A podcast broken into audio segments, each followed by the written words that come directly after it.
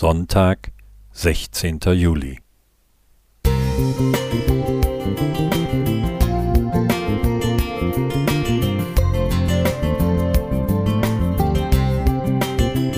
Ein kleiner Lichtblick für den Tag.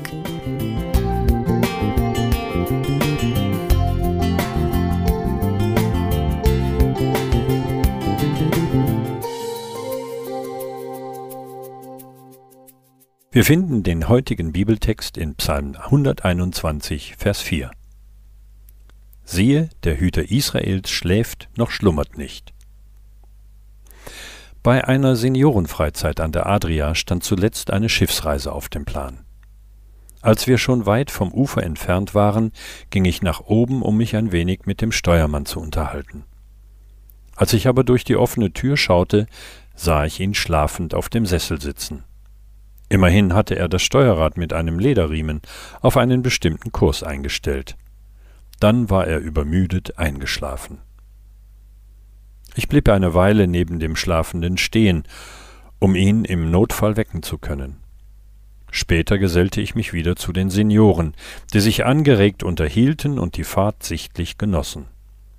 Ich vermied es, sie darauf hinzuweisen, dass sie ihr Leben und ihre Sicherheit einem schlafenden Steuermann anvertraut hatten. Richtig entspannt war ich erst, als wir den Hafen erreicht hatten und alle sicheren Boden unter den Füßen spürten. Wie froh bin ich, dass Gott seine Verantwortung für alle, die mit ihm unterwegs sind, auf bessere Weise wahrnimmt und eben nicht schläft und schlummert. Das macht ihn verlässlich. Gottes wache Aufmerksamkeit hat nach Psalm 121 gleich mehrfache Gründe. Da sind Menschen, die zu ihm aufschauen und ihm vertrauen. Gott als treuer Menschenhüter. Er wird deinen Fuß nicht gleiten lassen. Der dich behütet, schläft nicht. So wird auch an anderer Stelle betont, er wird nicht müde noch matt, sein Verstand ist unausforschlich. Jesaja 40, Vers 28. Das heißt doch, seine Hilfsmittel sind unbegrenzt. Es gibt kein Problem, das ihn überfordern würde.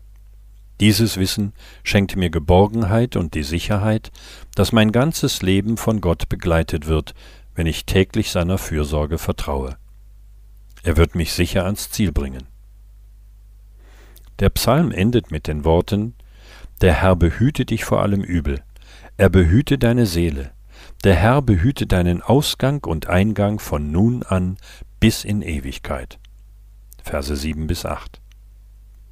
Ich bin dankbar, auch heute mit der Begleitung und dem Schutz Gottes rechnen zu dürfen. Du auch? Johannes Fiedler